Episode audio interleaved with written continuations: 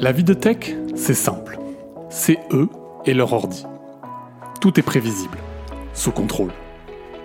Non, non, ça, c'est ce qu'ils voudraient qu'on croie. Parce que la réalité, personne n'ose nous la raconter. Enfin, jusqu'à aujourd'hui. En Tronche de Tech, on va leur tirer les verres du nez. On va leur faire raconter leurs meilleures anecdotes. Les nuits où tout part en sucette et les bugs que personne ne comprend. Et puis, s'ils sont sympas, on les laissera peut-être se vanter de quelques réussites. Je m'appelle Mathieu Sanchez, je suis le CTO d'Akazi et je vous souhaite une excellente écoute.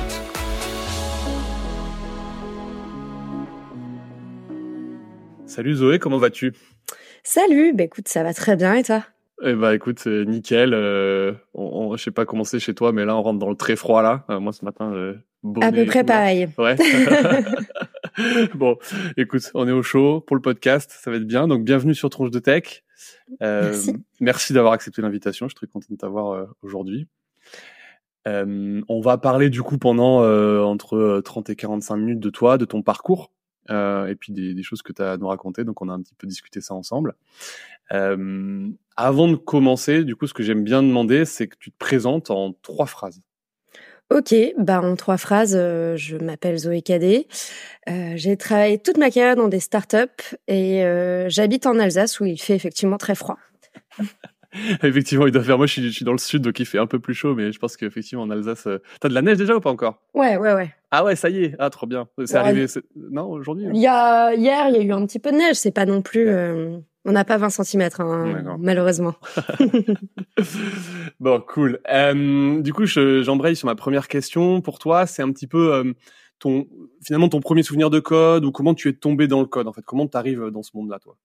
Alors, mon premier souvenir, euh, c'était en prépa, c'était du Turbo Pascal.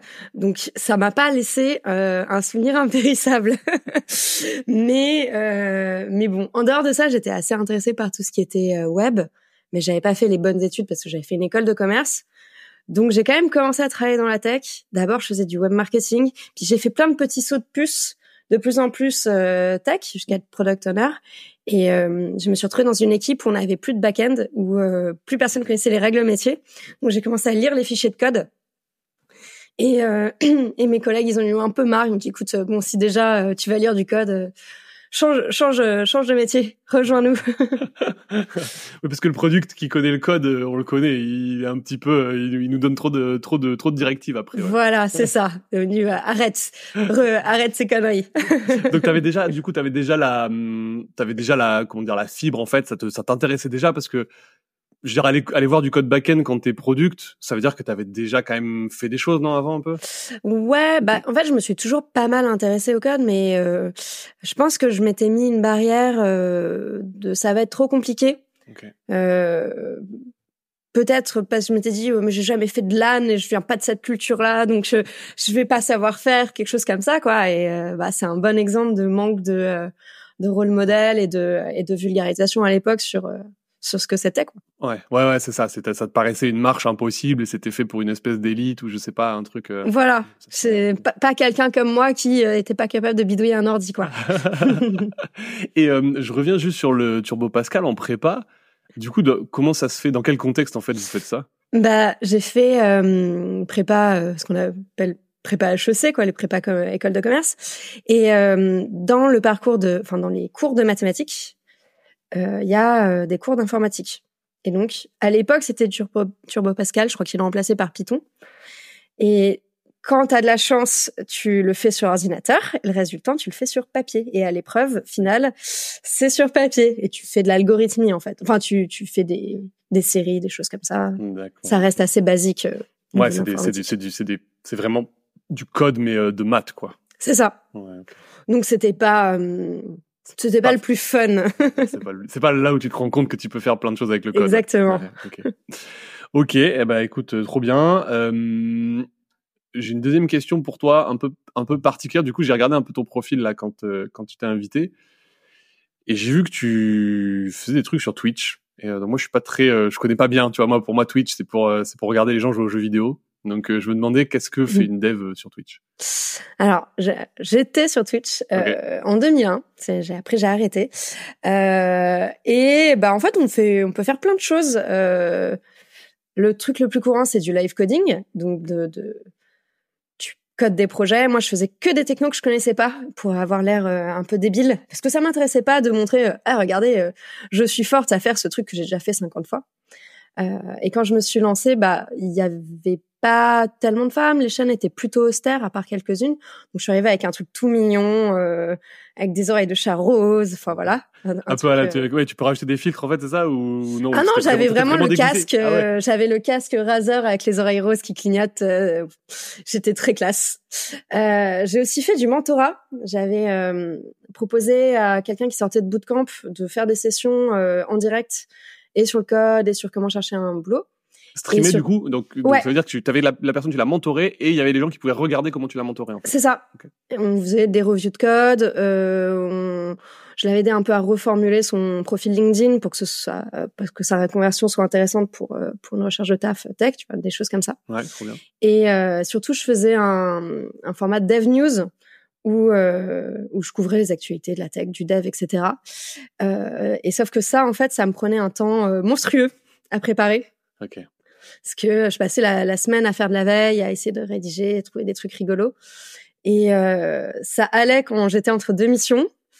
Et après, quand j'ai eu quand j'ai repris le boulot, c'était juste plus tenable parce que bah, euh, je faisais que ça. Euh, en plus, j'ai beaucoup d'amis qui sont devs, donc je parlais de dev avec eux, je parlais de la chaîne avec eux, je rêvais de code et ça a commencé un, peu à m'écœurer. C'est pour ça que j'ai arrêté.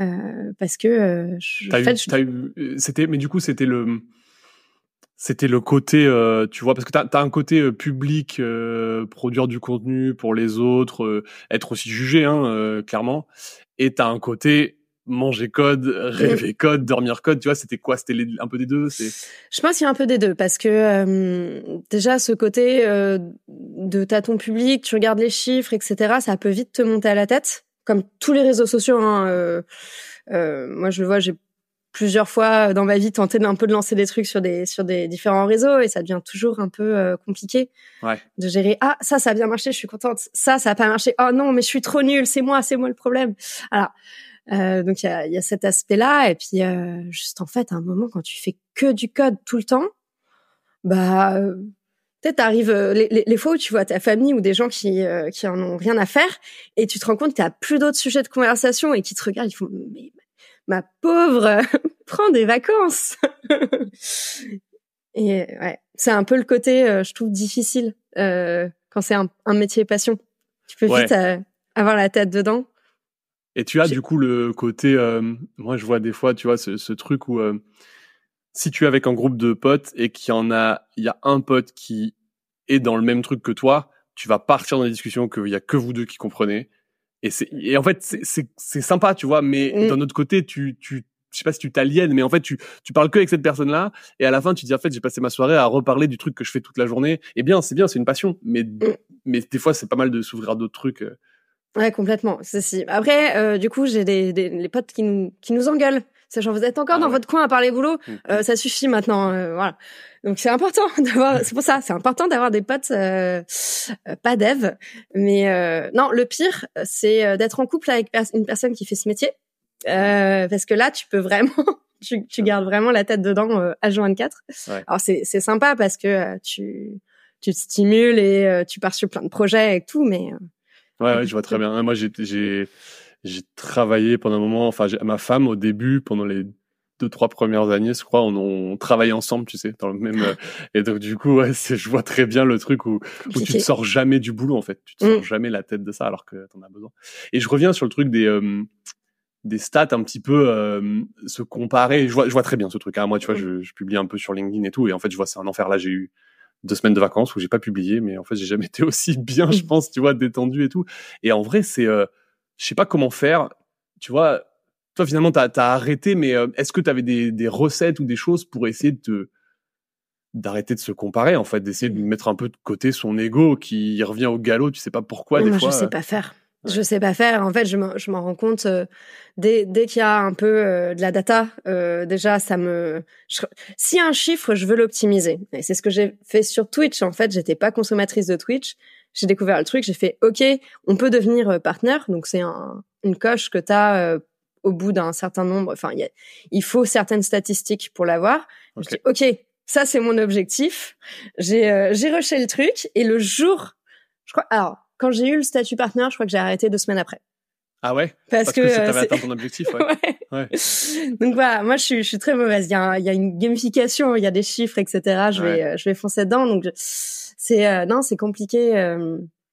c'est compliqué de pas se comparer et de pas rentrer là-dedans. Moi j'ai Ouais, Malheureusement, pas trouvé la recette encore. Ouais, je suis d'accord. Mais en fait, c'est débile parce que, enfin, c'est débile. Je sais pas, c'est humain, mais tu vois, moi, je me dis, mais pourquoi on n'est pas satisfait juste de ce qu'on fait, en fait? Tu vois, on fait un truc, en fait, on est content de ce qu'on a fait et on peut être satisfait intrinsèquement de ce qu'on a fait.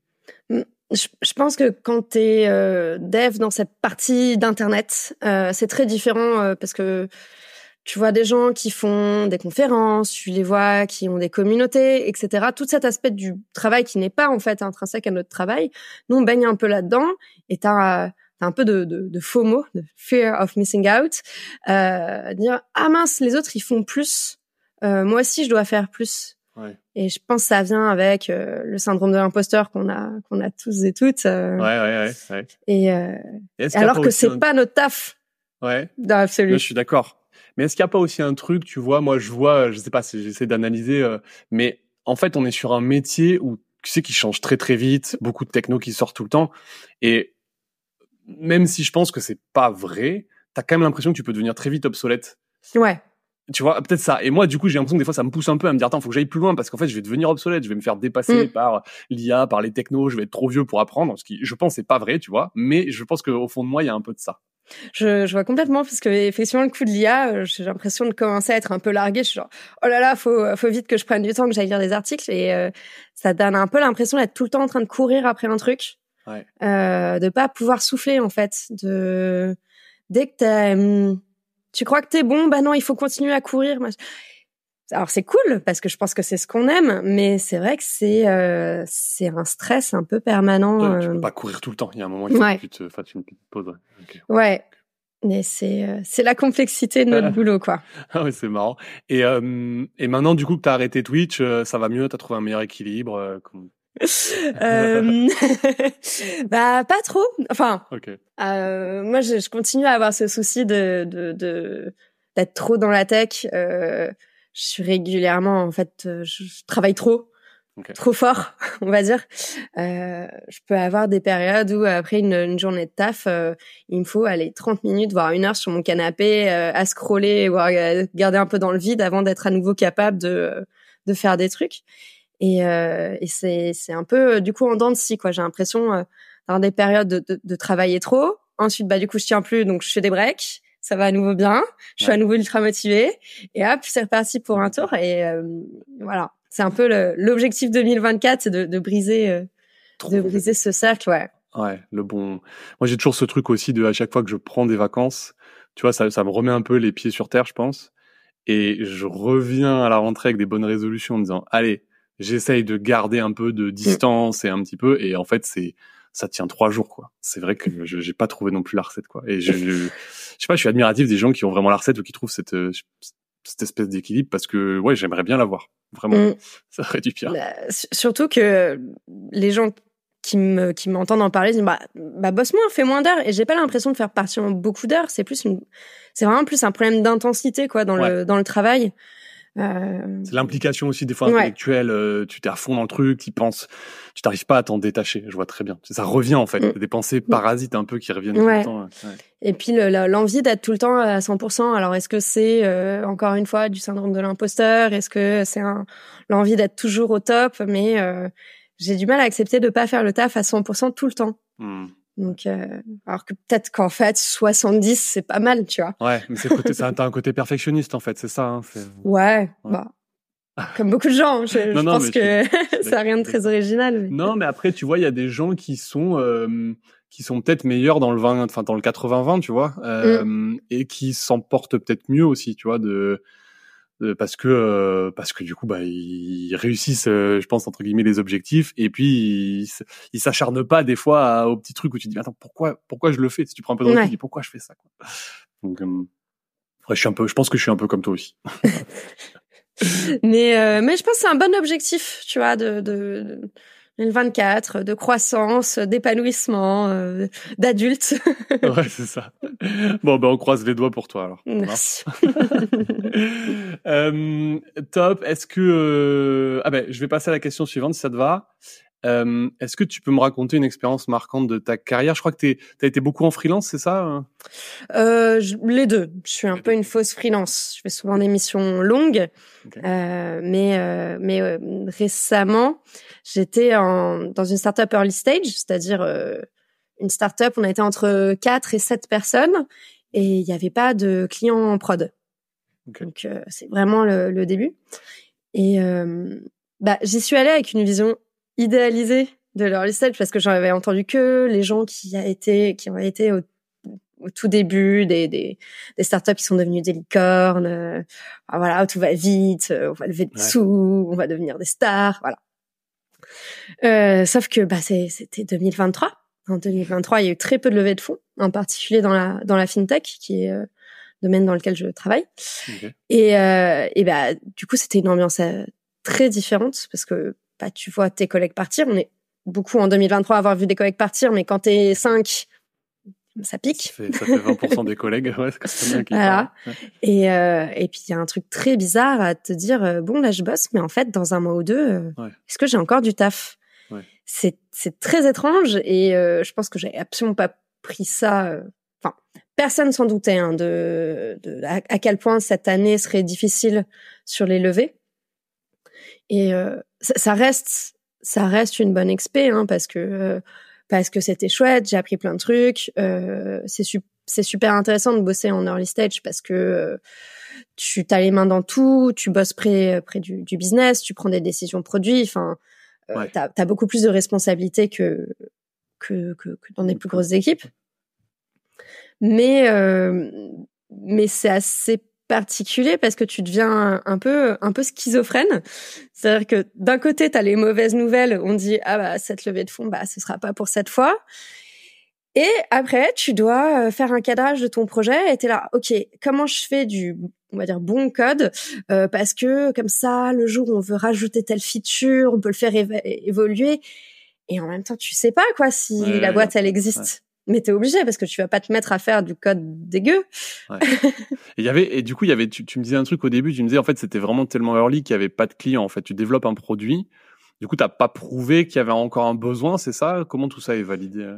Euh, Alors en fait, au début, en général, ce qu'ils font, c'est qu'ils ont des euh, ils ont des protos sur Figma euh, et ils, ils, commencent à, à pré-vendre comme ça. Ils trouvent ce qu'ils appellent des, des, design partners, c'est-à-dire des personnes qui qui soit qui, qui vont dire on est ok pour tester euh, quand, quand soit à prix très réduit etc des choses comme ça donc tu valides quand même tu es quand même en contact des clients mais t'as pas de clients euh, payants nécessairement ouais ou euh, et puis du coup bah ils sont pas forcément ultra impliqués ils te font des retours euh, ouais. et, et le et toi, tu, du coup, tu restes à dans... chercher ton, ton product market fit, en fait. Ouais, c'est ça. Et toi, du coup, en tant que dev, tu es dans une démarche de développement qui est pas, euh, enfin comment dire, en fait, tu es dans une démarche de développement parce que derrière, vous voulez lever des fonds. C'est pas une démarche de développement parce que tu as des clients ouais. déjà qui utilisent et que tu veux les satisfaire, en fait. Ça?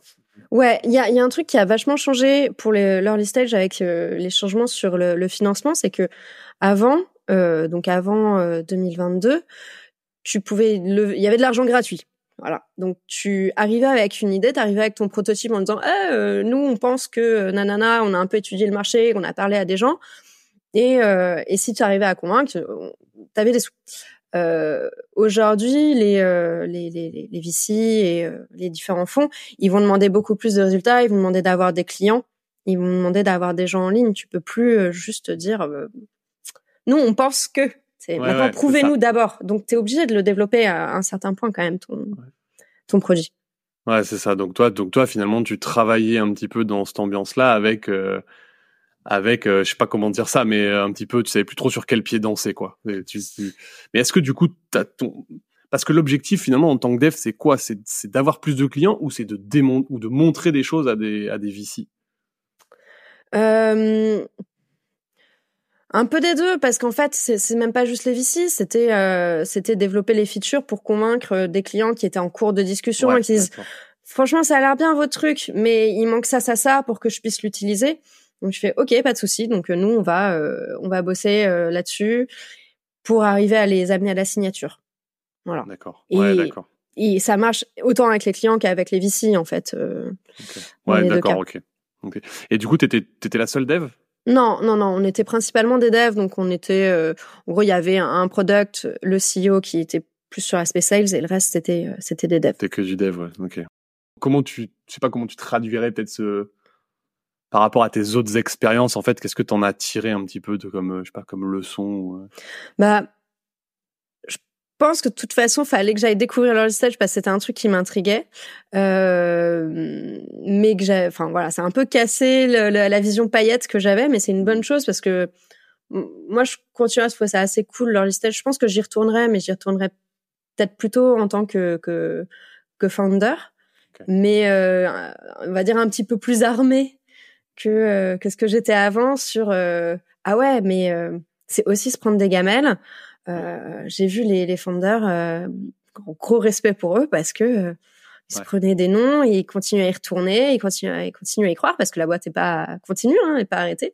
Et ils continuent à y croire et disent, ok, mais on a encore telle piste, vas-y, on trouve des moyens, on tente le truc. Voilà. Je pense qu'il faut beaucoup de, effectivement, je pense que c'est ce que j'admire beaucoup chez un fondateur de boîte, c'est que il faut vraiment croire dans ton projet, quoi. Tu peux mm. pas y croire à moitié. Si tu y crois à moitié, tu, c'est sûr que tu vas nulle part. Parce que mm, je pense que même un projet qui, qui marche, il est passé par forcément plein de phases où, euh, en tout cas, euh, il y a plein de monde qui croyait plus que ça allait marcher, tu vois. Mm. Et, et, je pense que résister à ça, euh, enfin, je sais pas. Moi, j'ai pas l'impression que j'ai ça en moi, tu vois, ce, ce, ce côté, je peux y croire coûte que coûte. Ouais. Après, est-ce que, est-ce qu'ils y ont cru enfin ce qu'ils croient tout le temps, je ne sais pas, mais en tout cas, euh, face au reste de l'équipe, euh, ils étaient bien solides. Okay. J'ai pas senti à aucun moment, et même maintenant, je les sens pas euh, dire. Euh, ils sont réalistes. Hein, il y a un moment, faut, faut pas se voiler la face, faut se mettre des limites. Bah, à tel moment, il y a plus d'argent, il y a plus d'argent. Hein. Euh, mais mais en tout cas, face au reste de l'équipe, ils nous ont bien tenus parce que pas toujours euh, pas toujours facile de garder la motive euh, quand tu sais pas si ton code il sert à quelque chose. Oui, parce que c'est important. C'est qu'en fait, effectivement, ce que tu dis qui est intéressant, c'est que même si toi, en tant que fondateur, tu as des doutes, euh, il y a des, tu peux être transparent, mais il y a des choses que mm. tu sais que si tu instilles le doute dans ton équipe et qu'elle se délite, bah en fait, c'est fini quoi. Donc, mm. je pense qu'effectivement, il faut être stratège un petit peu dans ce que tu laisses transparaître. Et puis en tant que, que, que membre de l'équipe aussi, hein, tu sais que, enfin, moi je trouve qu'il faut éviter de partager trop ses doutes. Tu peux bien sûr en, parler parce que c'est important hein, et il faut de la transparence, mais euh, je crois que chacun a un peu sa responsabilité pour pas pourrir l'ambiance. Ouais. Parce que t'es trop peu nombreux pour euh, commencer à, à arriver des fétistes. Ouais, ouais, je suis d'accord. Ah, mais clairement, mais bon, j'ai pas, je sais pas si j'ai fait du early stage aussi petit, tu vois. Moi, j'ai quand même fait, je crois qu'il y avait toujours quand même un minimum de clients, donc j'ai pas connu ce truc-là, mais je pense que c'est effectivement une expérience intéressante euh, en tant que dev. Ok.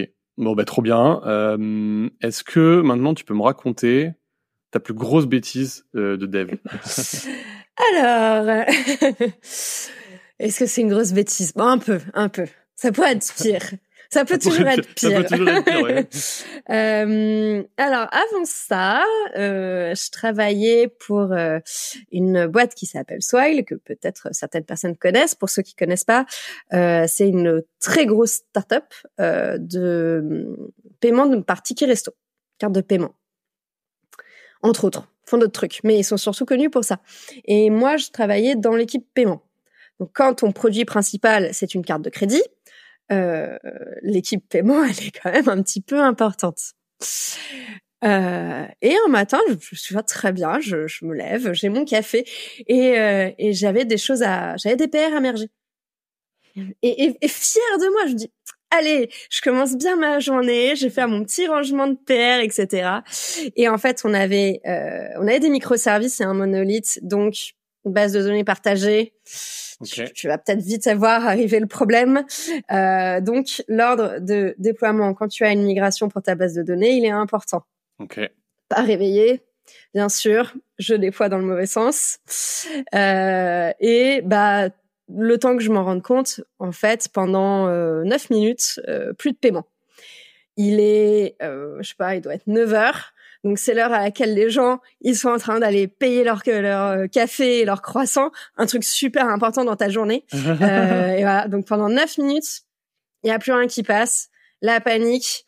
Euh, bon, en fait, 9 minutes, c'était le, le, strict minimum pour, euh, enfin, c'était le temps de déploiement et le temps que je puisse euh, rollback le truc. Hein. Ouais, okay. Et, euh, et, et, donc, bon, c'est 9 minutes, c'est pas, c'est pas beaucoup. Ouais. Des heures. En gros, t'as, t'as, comme dans beaucoup d'équipes, hein, t'as du reporting, euh, t'as, as un channel sur sur Slack dans notre cas avec les erreurs qui pop et là, tu commences à en avoir, je sais pas combien qui tombent d'un coup. Le support client qui fait, euh, il se passe quelque chose là, non? Il y a plein de gens qui appellent, c'est bizarre. Hein c'est c'est chelou. Ils sont pas contents.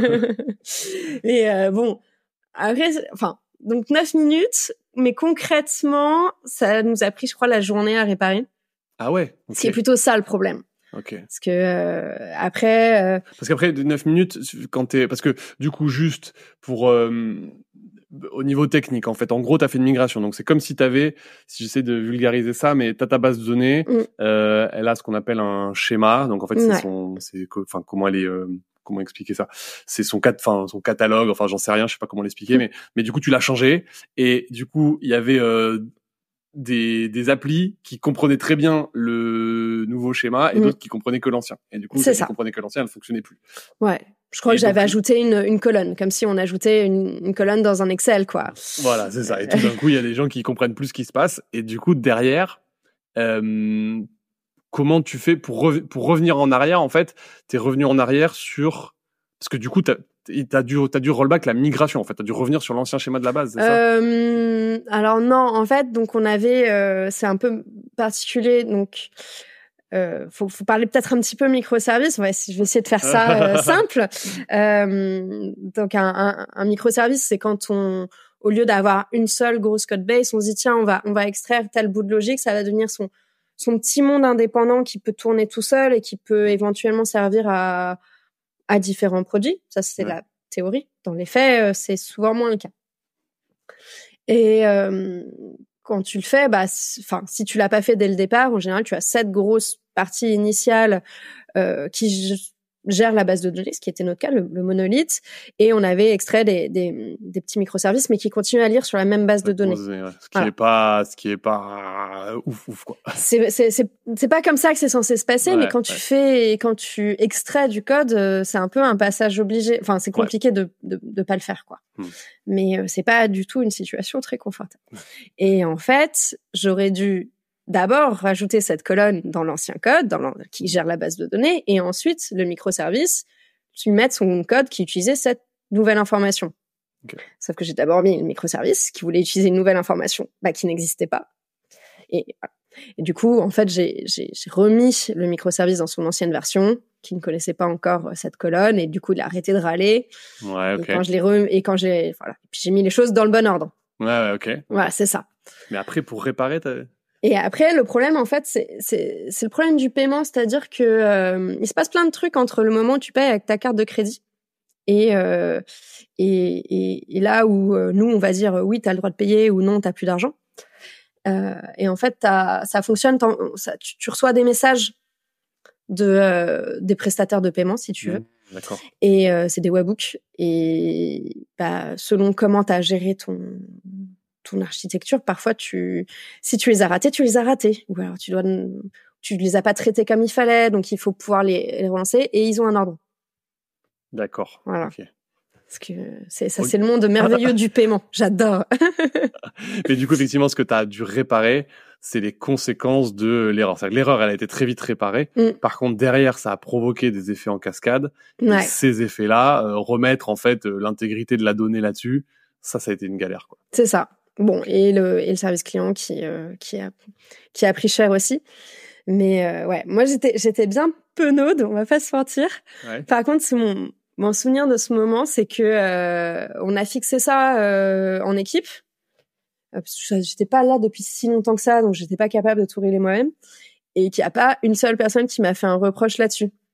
Il y avait vraiment ce truc de, franchement, on est, on est tous passés par là. On a tous fait une connerie, euh, voilà. Et c'est, euh, c'était euh, ce qui était, je trouve, très cool dans cette équipe. Euh, la, la, la devise, c'était No risk, no fun. ouais, c'est vrai. Après, euh, moi, je sais que le, le, le, la réparation a posteriori, elle est jamais très fun pour le coup. Euh, non. Le, tu, tu prends du, tu, tu, ça peut être fun de, tu sais, l'adrénaline que t'as quand t'as cassé et que tu répares, même si je pense que c'est pas très bien, mais c'est, rigolo. Mais la réparation a posteriori, ouais, je trouve ça tellement pénible. Euh. Ouais, non, non, c'est, l'enfer. Et encore, après ça, on a eu, on a eu d'autres soucis dus à des prestataires. Et moi, ça m'est déjà arrivé de passer plusieurs jours à réparer des, des, des problèmes d'un prestataire. Euh, non, c'est la, la data. c'est nul, c'est vraiment nul. Mais euh, après, ça arrive forcément. Oui, oui. Euh, faut euh, faut aussi être intelligent sur bah ça ça ça peut arriver d'autres fois. Comment on fait en sorte que ça se passe plus ou qu'on ait des meilleurs outils pour réparer. Donc d'avoir les bons scripts ou ou des choses comme ça. Bah, typiquement, je parlais du fait de recevoir des messages et de pas les avoir joués. Une des solutions qu'on a mis en place après, c'est de d'être capable, voilà, d'enregistrer euh, sur euh, une autre, euh, sur un autre outil, on va dire, et de pouvoir pouvoir tout rejouer a posteriori dans le bon ordre. voilà. Ouais, c'est ça. C'est toujours ce qu'il faut faire. C'est tu sais que ça va pas ça va pas être c'est impossible de tout prévenir. Par contre, mm. avoir des solutions de mitigation euh, pour euh, simplifier les prochaines réparations, etc. C'est ça qui est important. Mais du coup, c'est intéressant ce truc de parce que du coup, vous avez fait un service dédié à l'enregistrement de messages, c'est ça, un truc comme ça? Euh, Ouais, enfin, on utilise des outils qui euh, qui sont déjà disponibles sur euh, le du, du queuing, des choses comme ça, quoi, qui permet qui te permettent de d'anticiper que tu ne seras pas toujours disponible 100% du temps. Ok, excellent. Bon, du coup, la conclusion, c'est faites pas des microservices chez vous, quoi.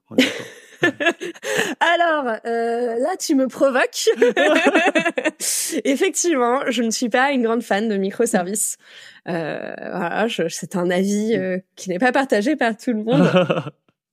Mais je trouve que c'est rarement bien fait.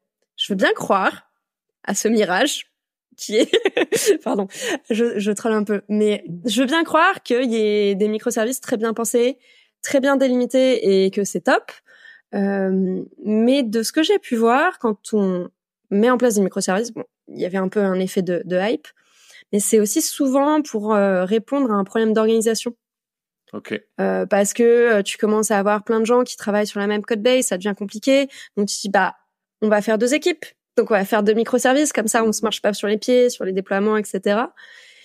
Et c'est pas c'est pas pour répondre à forcément une problématique euh, technique et que du coup ils sont un peu créés au, forceps quoi ces, euh, ces microservices. d'accord. Ouais. Et, et, je suis d'accord avec ça. Et ce que j'avais vu, euh, ce que j'avais vu aussi, c'était quand tu crées euh, Attends, j'ai perdu ce que je voulais dire. ce que j'avais vu aussi, c'est tu crées des, des microservices. Non, ça va pas revenir. non, mais du coup, alors pour donner un truc bien sur les microservices, euh, moi, ce que je trouvais bien, c'est des fois sur des problématiques très localisées techniquement, tu vois, tu prenais une problématique petite technique et là tu l'extrayais en microservice et ça ça marchait très bien parce que souvent c'était un truc qui était pas c'est une problématique technique donc c'était pas forcément business donc ça évoluait mhm. beaucoup moins tu vois. Et donc ça ça marchait bien. Souvent ça enlevait de la charge euh, de ton monolithe euh, et donc ça c'était pas mal. Et voilà. Mais souvent on part dans l'espèce de truc ultra extrême. On dit vas-y on va notre notre roadmap c'est de tout exploser en microservices un peu comme tu dis pour des problématiques euh, organisationnelles. Euh, et à la fin, du coup, tu, tu, tu, tu, pars dans une migration qui est ultra complexe, qui est pas souvent bien maîtrisée parce que tu mm. tu sais pas comment tu vas découper parce que le découpage il est quand même euh, pas simple à réfléchir. Si c'est pas un domaine qui est ultra, euh, peut-être le e-commerce, tu vois, c'est un domaine qui est peut-être très qui a, beaucoup vu et revu. Ouais. Voilà, c'est ça. Donc là, peut-être que tu sais le faire et qu'il y a des stratégies, mais il y a plein d'autres domaines en fait où peut-être soit il en est un ou c'était pas si simple quoi. Ouais, bah, en fait, t'as raison. Il y a des, euh, il y a des features, il y a des parties de, de Codebase où c'est très pertinent. Euh, tout ce qui est identification, par exemple, euh, ça fait, c'est bien pour un microservice parce que tu vas avoir plein de, plein de features qui vont en avoir besoin. C'est pas euh, censé évoluer trop souvent, ça s'y prête très très bien. Euh, nous, côté paiement, il y a aussi des choses qui marchaient très bien, ce qu'on appelle des, des adapteurs. Donc, tout ce qui va te permettre de, faire l'interface avec des services tiers, bah, au lieu de l'avoir euh, dans ton micmac avec ta logique business, tu l'extrais et euh, comme ça, tu en as un pour tel prestataire. Et puis le jour où tu changes de prestataire, toi, ton ta logique business, elle a pas à changer parce qu'elle est elle est agnostique. Et hop, tu changes, tu fais tes petits. Ça, ça marche nickel, il y a pas de souci. Dans la logique business, euh, effectivement, comme tu dis, à part vraiment en connaissant super bien ce, que tu fais, ce que tu vas faire, etc., ce qui est quand même euh, rare. Ouais, c'est clair. Euh, surtout, en startup, en fait. Surtout en hein. startup, ouais. Ouais, ouais, clairement. Et je, je, ce que je voulais dire, mes revenus, c'est qu'en fait aussi, ce qu'on fait parfois, c'est qu'on pallie au fait que notre, le code de notre monolithe est pas du tout propre. Ouais, bah oui, oui. Tu vois? On se dit, ah, ça marche pas le monolithe, j'arrive pas, c'est Ouais. des spaghettis, j'en tire dans tous les sens, je vais faire des microservices. Alors, Ah, complètement, complètement. c'est, le mythe de on va refacto le, le monolithe, on va partir de propre. voilà, c'est ça. Alors que je pense que tu vois, la réalité, c'est de refacto bien ton monolithe Mm. avant de réfléchir à faire du microservice. Parce que sortir des, des services d'un monolithe Mm. avec un monolithe pas propre, Ouais. c'est un enfer. C'est vraiment un enfer. Là, euh, Ouais. Je pense que si euh, si je devais le refaire, enfin, j'ai pas été, euh, je faisais pas partie de l'équipe quand il y a eu ces décisions et ce définition des microservices, mais si je dois avoir ce genre de problématique, je partirais plutôt sur euh, dans ton monolithe faire des des des, des namespaces, donc des, des dossiers où tu commences à isoler le code et tu vois si le truc il peut vivre tout seul. Ouais. Juste tu le sors un peu, tu le bouges, tu le réarranges, mais ça reste dans dans ton même euh, dans ton même projet. Et je pense que comme ça, si tu commences à ranger comme ça, tu peux voir ce qui est, à- ce qui est destiné à devenir un microservice, parce qu'en fait, le truc, il est dans son coin, il vit sa vie. Bon bah, autant le mettre ailleurs et euh, et le confier à quelqu'un d'autre, quoi. Ouais, je suis d'accord avec ça. Je pense que c'est le, c'est les trucs qu'ils appellent le monolithe, monolithe modulaire, en fait, où Mm. tu, tu, tu as un petit peu le meilleur des deux mondes. Après, tu as toujours des problématiques d'infrastructure et de, et de charge et tout, mais qui, pour moi, euh, qui suis aussi dans le monde startup, tu vois, c'est des choses, on s'en soucie plus tard, en fait. On s'en soucie plus tard. Ouais, mais le jour où tu t'en soucies, ça pique. Hein. Ouais, c'est clair. Ouais, c'est clair. c'est clair. Euh, un petit passage par les microservices, du coup. est-ce que, euh, est-ce qu'il y a un truc un peu what the fuck que t'as fait avec du code? Euh, ouais, je faisais des vidéos. Je faisais ce qu'on appelle, ouais, avec du code. C'est ce qu'on appelle du du développement créatif. Donc c'est-à-dire du dev juste pour faire des trucs jolis. Et euh, moi, j'utilisais euh, Remotion, qui est une librairie pour faire des vidéos euh, programmatiquement avec React. Euh, par exemple, tu peux le brancher à une API et générer. euh, L'exemple, c'était euh, quelqu'un qui génère une vidéo météo tous les jours. voilà, parce qu'il l'a fait une fois, ça prend les données et ça s'adapte. Et moi, je m'en servais pour faire des animations sur Twitch ou même des trucs juste des petits effets d'eau, des lampes à lave, des choses comme ça. Et, ce qui était rigolo, c'est que je me suis retrouvée à utiliser des formules mathématiques qui ont été inventées par des gens de Pixar et de Disney, parce que c'est les premiers à s'être dit bon, on veut faire euh, faire des choses avec un ordinateur, euh, comment on va comment on va faire ça? Par exemple, il y a euh, le plus connu, c'est le bruit de Perlin. C'est une sorte de pseudo aléatoire où euh, au lieu de, imagine t'as as une grille et il faut mettre une valeur dans chaque euh, dans chaque case, bah et tu veux des valeurs aléatoires parce que tu tu veux pas tu veux que ça change par exemple à chaque fois. Si tu mets du vrai aléatoire, ça va ressembler à rien, ça va ça ça va popper partout. Et là, ça te permet en fait d'avoir une valeur qui est calculée en fonction des cellules voisines. Et ça a été fait pour faire un effet d'eau. Et si tu as joué aux jeux vidéo euh, dans les années 90, Ouais. tu te souviens des textures dégueulasses? Ouais, qui ouais, genre les rochers, etc. Ça, c'est du bruit de perlin. clair. D'accord, ok. Cette espèce de truc où tu, ça, ça a l'air un peu naturel, mais un peu chelou. Ouais, parce Euh, qu'il y a quand même des, c'est, parce que c'est, euh, en fait, ce, ce maintenant c'est lycée. C'est-à-dire qu'avant c'était pas lycée. Avant t'avais beaucoup de, de, de, comment dire. Avant tu voyais, tu voyais les pixels. Mhm. Et là c'est beaucoup plus, euh, comment dire, continu en fait dans Ouais. les structures que tu crées. Ok. Et ça c'est. Pixar qui a inventé ça? En tout cas, c'est quelqu'un qui bossait chez Pixar, qui a trouvé la formule mathématique, et maintenant tu peux, euh, t'as des, des librairies qui te permettent, qui font un peu de sucre satoxique pour l'utiliser facilement, Ok. et tu peux faire des trucs rigolos. Et euh, Excellent. tu te retrouves à, non mais c'est marrant, tu te retrouves à réviser ta, ta trigo de, euh, de collège. Pour C'est faire là. des vidéos. Ouais. Ok, alors je veux un cercle et puis je veux que ça parte dans tel angle parce que je veux que ça fasse des paillettes et euh, voilà. Alors, Mais comment ça peux- marche? tu peux faire des, des trucs euh, parce que du coup là tu le faisais, tu le faisais pour t'amuser, tu faisais des lampes à lave et tout. Mais du coup après tu pouvais faire limite un dessin animé avec ou pas? Euh, il f- en termes de performance, c'est pas c'est pas exceptionnel. Hein. On va pas, enfin, si tu sais faire des vidéos avec n'importe quel outil de vidéo, c'est vachement mieux. Mais euh, mais l'exercice est rigolo, euh, mais ça va, ça, ça, ça c'est assez gourmand pour un pour un ordi. Euh, mais ok. Si, si, tu peux avoir des applications, non, c'était non, c'était moins de la vidéo que juste du pur dev créatif. Mais par exemple sur du sur un site que j'avais fait le, le, CSS était euh, aléatoire. en gros, à chaque fois que tu visitais la page, j'avais fait une grille avec des, des, des éléments, des, euh, avec une base de SVG et de l'aléatoire, du, une fonction random. Euh, et du coup, bah, ça changeait à chaque fois. Ça ne sert à rien à part t'amuser, mais pour le plaisir, quoi. Pour le plaisir. Mais après, tu t'apprends des trucs. T'apprends des trucs. Franchement, surtout moi qui suis plutôt back-end, j'ai fait une grosse plongée dans le dans le CSS et dans les dans les SVG et et c'est super puissant quoi. Du coup, ouais, ouais, ouais, j'ai jamais regardé moi notamment le SVG, mais effectivement j'ai l'impression que tu peux faire des choses assez mm. sympas. Euh. Mais effectivement, faut peut-être un peu réviser sa trigo comme tu dis. Voilà. cool, euh, cool. Et eh ben écoute, on a fait un bon tour, Zoé. J'ai une dernière question pour toi. Est-ce que tu as une opinion euh, tranchée sur un sujet particulier? Alors j'en ai plein parce que je suis dev, mais euh, je pense que ma, ma petite euh, ma petite bataille, c'est que euh, le c'est contre les stand-up. Je trouve que le stand-up du matin, il faut arrêter ça. Ça ne sert à rien. il y a plein de il y a plein de devs qui seront d'accord avec toi, je pense. Ouais, je, je trouve que euh, le, le, côté ah bah moi hier j'ai fait ça, aujourd'hui je fais ça. Euh, ça apporte pas grand chose. C'est un peu du, du micromanagement. Ouais, ouais. Bah c'est, c'est, ouais, ouais, je, bon, je suis pas d'accord avec toi. moi, je suis pas. En fait, moi, je trouve sur le stand-up, sur le je suis d'accord avec toi hein, que le stand-up euh, qui est qui a été un petit peu dévoyé et qui est devenu le micromanagement où euh, t'as un manager qui vient dans ce point et qui écoute ou écoute même pas parce que ça se trouve il s'en mm. ce que les gens ont fait et vont faire. Euh, ça, je suis d'accord que c'est pas forcément l'utilité. Mais je sais pas, moi, je, suis beaucoup en remote, tu vois, j'ai une équipe pas mal en remote et je vois quand même l'intérêt de ce truc en tant que euh, social en fait. C'est le, c'est le seul moment où tout le monde se voit tous les jours, tu vois, même si ça dure 10 minutes.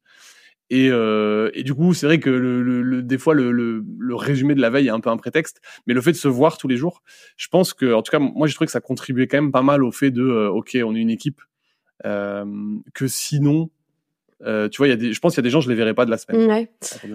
Je pense, alors, je vois ce que tu veux dire parce que, pareil, j'ai bossé en full remote et je, je continue à bosser en full remote euh, et il y a une vraie problématique de comment on continue à être une équipe, etc. Mmh.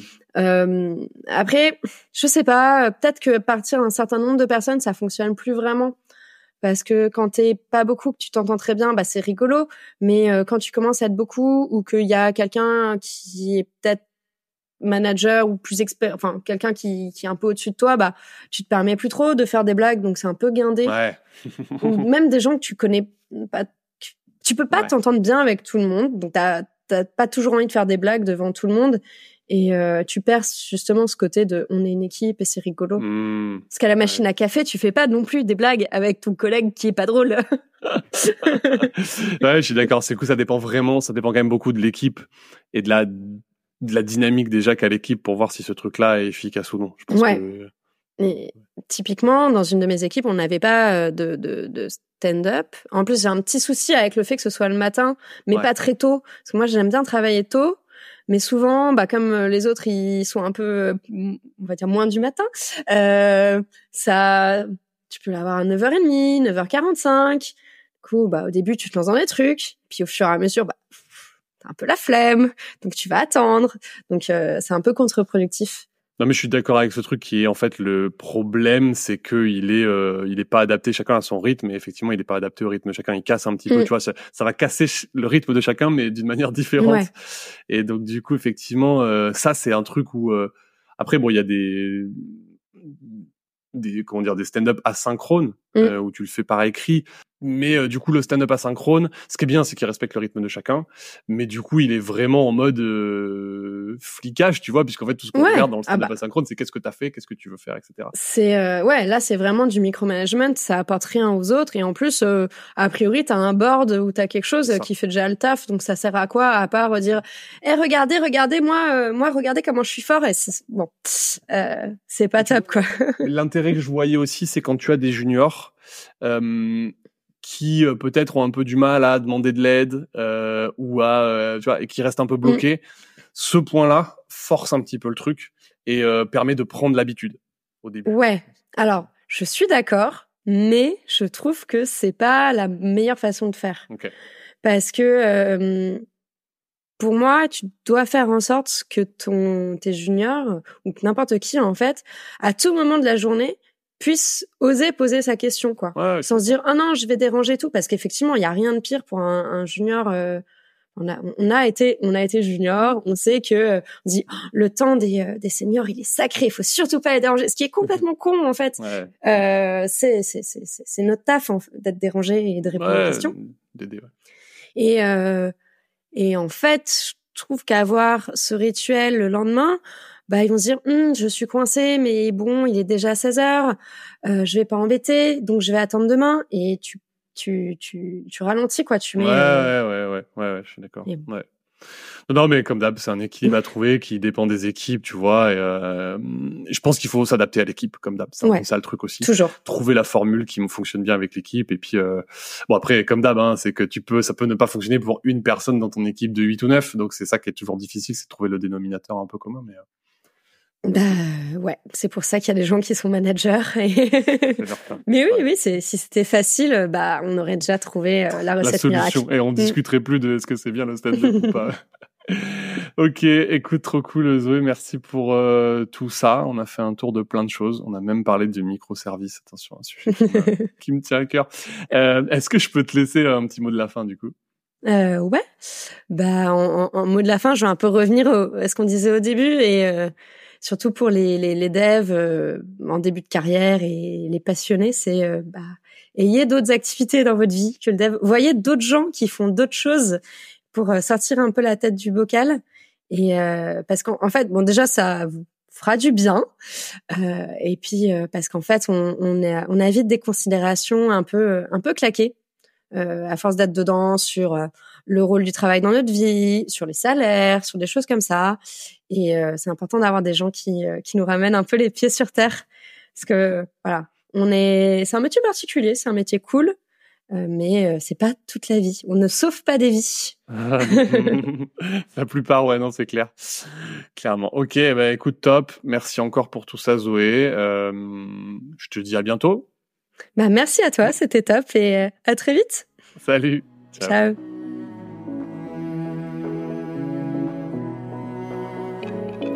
Ça y est, c'est terminé. La tronche de tech du jour nous a livré tous ses secrets. Ou presque. S'ils t'ont plu, n'hésite pas à nous le dire en commentaire, à noter le podcast ou à m'envoyer un message sur LinkedIn. Dernière chose, si tu es freelance ou indépendant ou que tu envisages de te lancer à ton compte, tu auras certainement besoin d'un expert comptable.